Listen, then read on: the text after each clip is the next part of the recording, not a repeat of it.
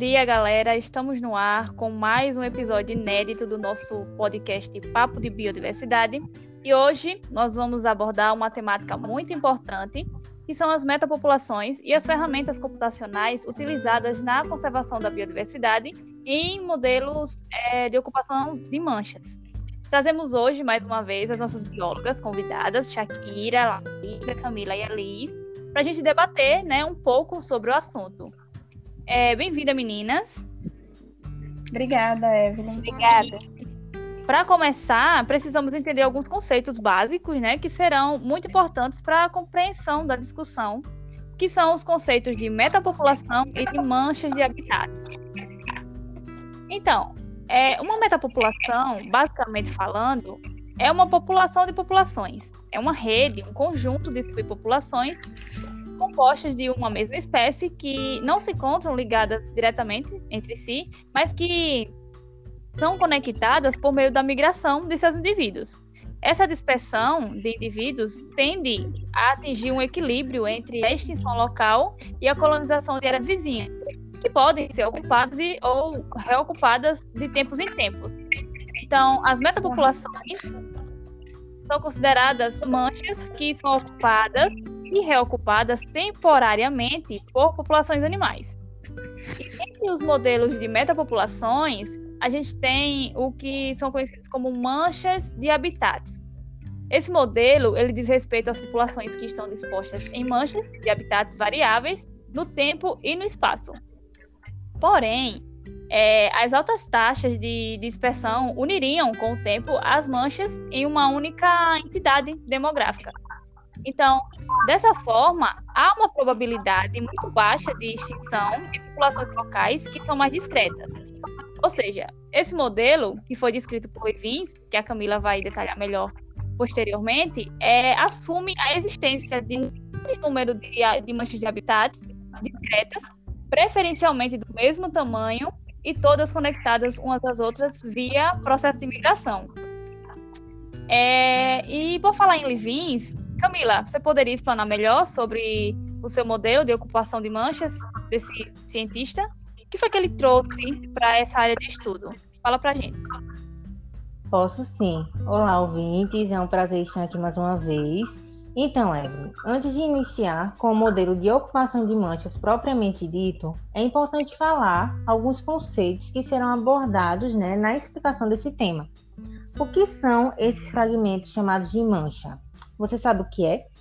São áreas né, que apresentam condições e recursos necessários para a manutenção da vida. Ao redor dessas manchas existe uma extensão que é chamada de matriz. Essa é uma área que normalmente vai estar ligada à dispersão das espécies. Podemos dizer que é um caminho o qual o indivíduo vai percorrer para alcançar outros fragmentos. Mas essa matriz, ela não vai apresentar condições necessárias para a sobrevivência de indivíduos, como vimos nas manchas. Esse modelo de ocupação de manchas foi criado por Richard Lewis em 1969. E ele considera que a população ela é distribuída de forma heterogênea em fragmentos e nessas áreas será tudo que a espécie precisa para sobreviver. Até aí, ok. A versão de Lewis assume que há vários números de manchas de habitats sendo todas elas do mesmo tamanho e tendo o mesmo grau de isolamento. Essas manchas são unidas pela migração, como a Evelyn citou anteriormente. E o risco de extinção é considerada constante e igual em todas elas. Nesse princípio, não vai considerar o tamanho da população em si, o tamanho da população local, e nem a dinâmica que acontece nela, o que vai ser realmente considerado é se a mancha ela vai estar ocupada ou não. Cada indivíduo no fragmento produz um número de prole por unidade de tempo, que vão colonizar os fragmentos vazios. Mesmo Richard considerando é, vários fragmentos, todas nas mesmas condições, é importante lembrar que cada um deles terá sua dinâmica independente um do outro. Vocês também concordam? Então, né? Acredita-se também que cada fragmento tem uma taxa de colonização e extinção. A colonização vai depender da distância entre esses fragmentos e a extinção vai depender do tamanho do fragmento. Mas surge aquela dúvida, né? Quais são os fatores que levam a espécie a se decidir assim? Então, hoje eu vou me dispersar, vou sair desse fragmento e vou procurar outro local. O que leva à extinção do fragmento em que essa espécie deixou para trás? É o que veremos agora. Isso vai depender muito da qualidade do fragmento e da distribuição dos recursos disponíveis. Pensem comigo, quando esses recursos são abundantes naquela área, as espécies vão se reproduzir e aumentar a população, mas terá sua consequência, que vai ser a competição intra, é, intraespecífica e a diminuição dos alimentos, e isso é algo assim inevitável.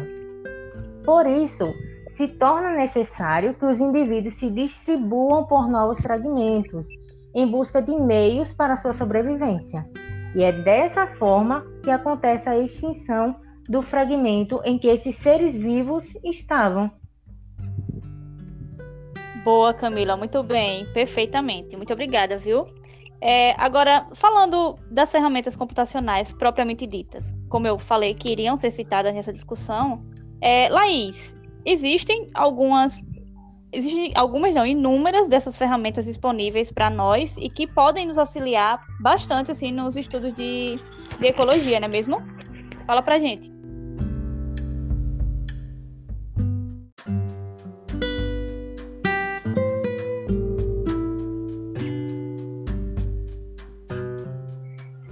Evelyn, verdade. Olá, pessoal, bom dia. Então, é muito importante nós estarmos cientes, enquanto pesquisadores, de que existem diversas ferramentas computacionais que podem nos auxiliar em nossos estudos investigativos. E no caso da pesquisa em metapopulações, mais precisamente no entendimento de ocupação de manchas, né, que é o que a gente está discutindo aqui hoje, existem alguns softwares já bem difundidos, como o R, o Mark, o Presence e o GenPress, que as meninas podem comentar melhor depois. Mas antes de utilizá-los, nós, nós precisamos compreender algumas variáveis importantes para nossa coleta de dados. Como a Camila mencionou anteriormente, a ocupação de manchas ela vai ocorrer a partir da fragmentação de um habitat. Então, populações de determinadas espécies elas passarão a se dividir em grupos isolados, certo? Baseado nisso, antes de iniciar um projeto, por exemplo, nós temos que avaliar os locais de ocorrência de dadas populações de uma espécie, se existe um monitoramento ou não do número de indivíduos, qual o grau de isolamento, é grande, é pequeno, quais são as relações ecológicas que ela desempenha naquele habitat. Então, dito isso, nós podemos avaliar a amostragem. Primeiramente, quantas visitas a tais unidades ou manchas precisam ser feitas para coletar esses dados? Quais são as evidências que eu vou buscar ali naquele habitat? Será que eu vou buscar a minha espécie investigada por registros visuais, por rastros, por vocalizações, ninhos, utilizar armadilhas, as funções de incidência também, que eu posso montar depois, de questionar qual a probabilidade de uma mancha ser ocupada em função das características que ela apresenta. Tem alimento para a espécie que eu estou investigando? Tem predadores? Elas estão mais presentes próximas às bordas das manchas ou no seu interior. Tudo isso faz parte do seu desenho amostral e do que você vai necessitar para coletar os seus dados. A partir das visitas e tópicos avaliados, eu posso montar aí a minha matriz de histórico de detecções, por exemplo, e obter as probabilidades matemáticas utilizando esses softwares que eu já mencionei. Nisso, nós também podemos incluir algumas covariáveis, como por exemplo o clima, a temperatura, se o hábito da minha espécie é diurno ou noturno, o tamanho, o isolamento da mancha, quais momentos foram mais prováveis de detectar essas populações.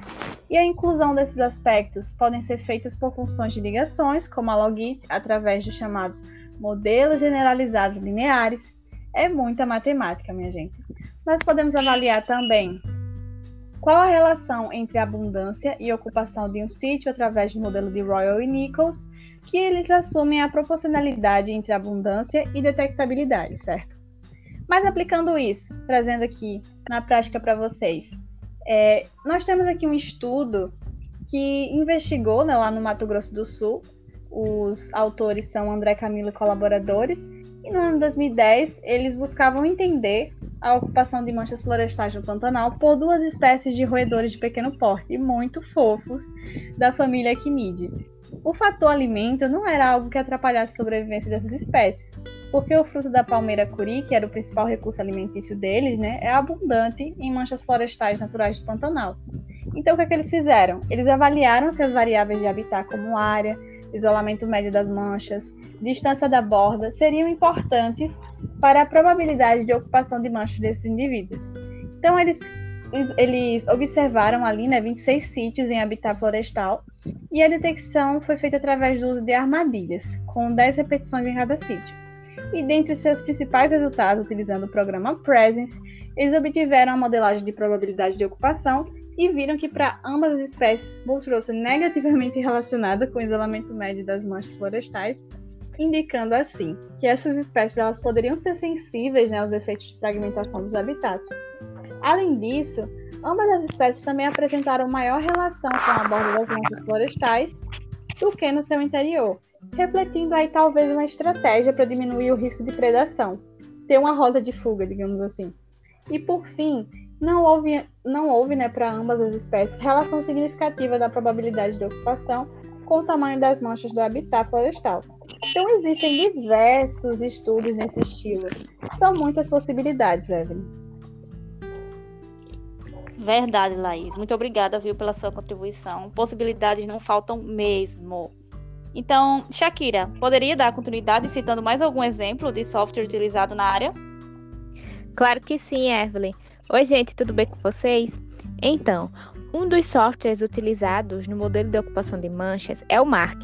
E esse software ele é caracterizado por determinar o, o nível de complexidade né, do modelo, que poderá minimizar os potenciais vieses e maximizar a precisão para estimar a abundância de uma dada população estudada. E o software, ele também fornece a possibilidade de estimar as taxas, tanto de sobrevivência como a fecundidade e também a avaliação do crescimento populacional. E aí, para entendermos melhor como esse programa ele pode ser aplicado, trouxe aqui um exemplo para vocês, né? É, esse exemplo é o trabalho realizado pelo Enchel, Ma Mailson e Putney, que foi publicado no ano passado. E esse artigo, ele descreve a ocupação da borboleta azul do lúpulo, que é pertencente à espécie Celastrina humulus. As borboletas, né, elas são grandes indicadores da condição do ecossistema, mas, no entanto, há uma, um certo declínio dessas populações de borboletas raras e, portanto, é necessário avaliar a estabilidade dessa população, compreender o valor dos fragmentos e das reservas de habitat e também o uso de fragmentos de habitat pelas borboletas para fim de conservação dessas espécies. E os dados coletados, eles foram analisados né, nesse software Mark, usando um modelo de ocupação multitemporada de uma única espécie. E os modelos de ocupação e probabilidade de, de, de detecção, eles foram comparados usando o critério de informação de Akaic com um pequeno tamanho de amostra correta de polarização e a probabilidade de um modelo ser esse modelo mais parcimonioso. Foram usados também né, os modelos mais parcimoniosos da probabilidade de detecção para construir os modelos de ocupação, também para construir esse modelo de extinção de manchas e a colonização das manchas. Assim, é, foi observado nesse estudo que a borboleta azul ela é localmente abundante em habitats onde o lúpulo é predominante e corresponde a padrões semelhantes de dependência de plantas hospedeiras vistos em outras borboletas. No entanto, consider, considerando né, que a distribuição de lúpulo selvagem lá no Colorado é irregular e menos contígua do que nas outras áreas, as populações de borboletas azuis provavelmente são igualmente disjuntas. E ao longo do Monumento Creek, onde as plantas de lúpulo é, silvestres elas estão prontamente disponíveis, essas borboletas azuis são relativamente comuns e a ocupação de manchas é, é alta. E um fator a ser considerado é que os habitats que suportam o lúpulo selvagem, elas estão infelizmente diminuindo, né, devido à expansão urbana que toma conta de muitos dos sistemas ribeirinhos. E se esse ambiente ele for deteriorado, as populações de borboletas azuis podem começar a se assemelhar a outras populações raras de borboletas, que foram é, prejudicadas pela fragmentação do habitat. Desse modo, esses modelos de análise eles são de grande importância né, para entendermos as dinâmicas das metapopulações e a disponibilidade de recursos dentro desses fragmentos, para então assim a gente conservar a espécie. Perfeito, Shakira, muito obrigada. É, outro, outro software muito conhecido é o R, né, gente? É, eu acho que todo mundo que trabalha com conservação deve conhecer e utilizar essa ferramenta. Então, Liz, você poderia explicar um pouco sobre esse software e um pouco sobre o Presence também, que a Laís tinha citado anteriormente? Oi, Evelyn. Então, deixa eu te falar. Em estudos a respeito da detecção ou não de determinados grupos, não necessariamente significa que este grupo não esteja presente naquela área. Então, dentro do pacote do programa Presence, existem diversos tipos de modelos que estimam as probabilidades de ocupação, detecção, extinção e colonização das espécies e permitem a inclusão de covariáveis aos modelos. Dentre eles, há o modelo multiestacional, que é utilizado quando existem diversas ocasiões de captura com espaçamento suficiente para ocorrerem mudanças na ocupação das espécies. E além disso, esse programa permite descobrir parâmetros de interesse, utilizando dados de presença e ausência nos pontos de captura, e também permite testar a influência de fatores do ambiente nos parâmetros dos modelos, com as variáveis dependentes, através da inclusão das covariáveis. Então, existem duas formas de adicionar as covariáveis aos modelos do programa Predis. As específicas do sítio, em que os pontos de captura não variam com a amostragem e podem ser adicionadas tanto a probabilidade de ocupação quanto a de detecção, além desses sítios terem apenas um valor por ponto de detecção.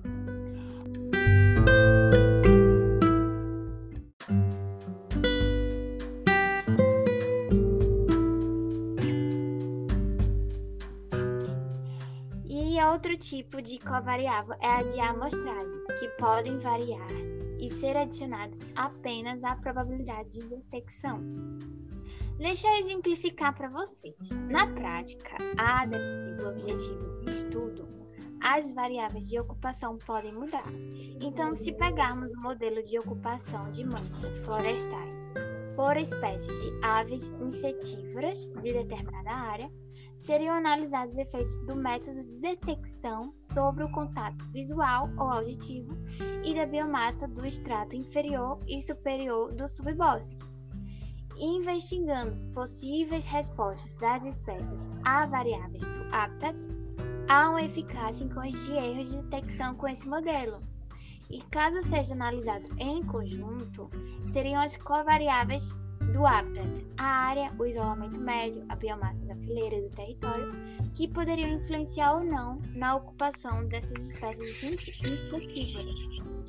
Então, como você, Evelyn, citou anteriormente sobre a importância do R, como a possibilidade de realizar análises espaciais e geoestatísticas, sendo outra alternativa viável em que permite a visualização dos resultados, então, vocês lembram do exemplo que falei sobre as espécies insetívoras?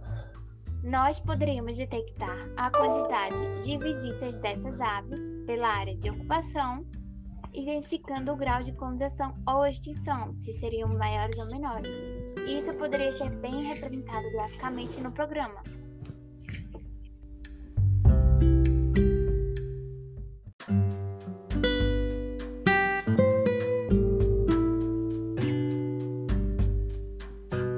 Muito obrigada, Liz, pela tua contribuição. Muito que bem, galera. É... Mais uma vez, muito obrigada, meninas, pela participação de vocês. Obrigada a você, ouvinte, também.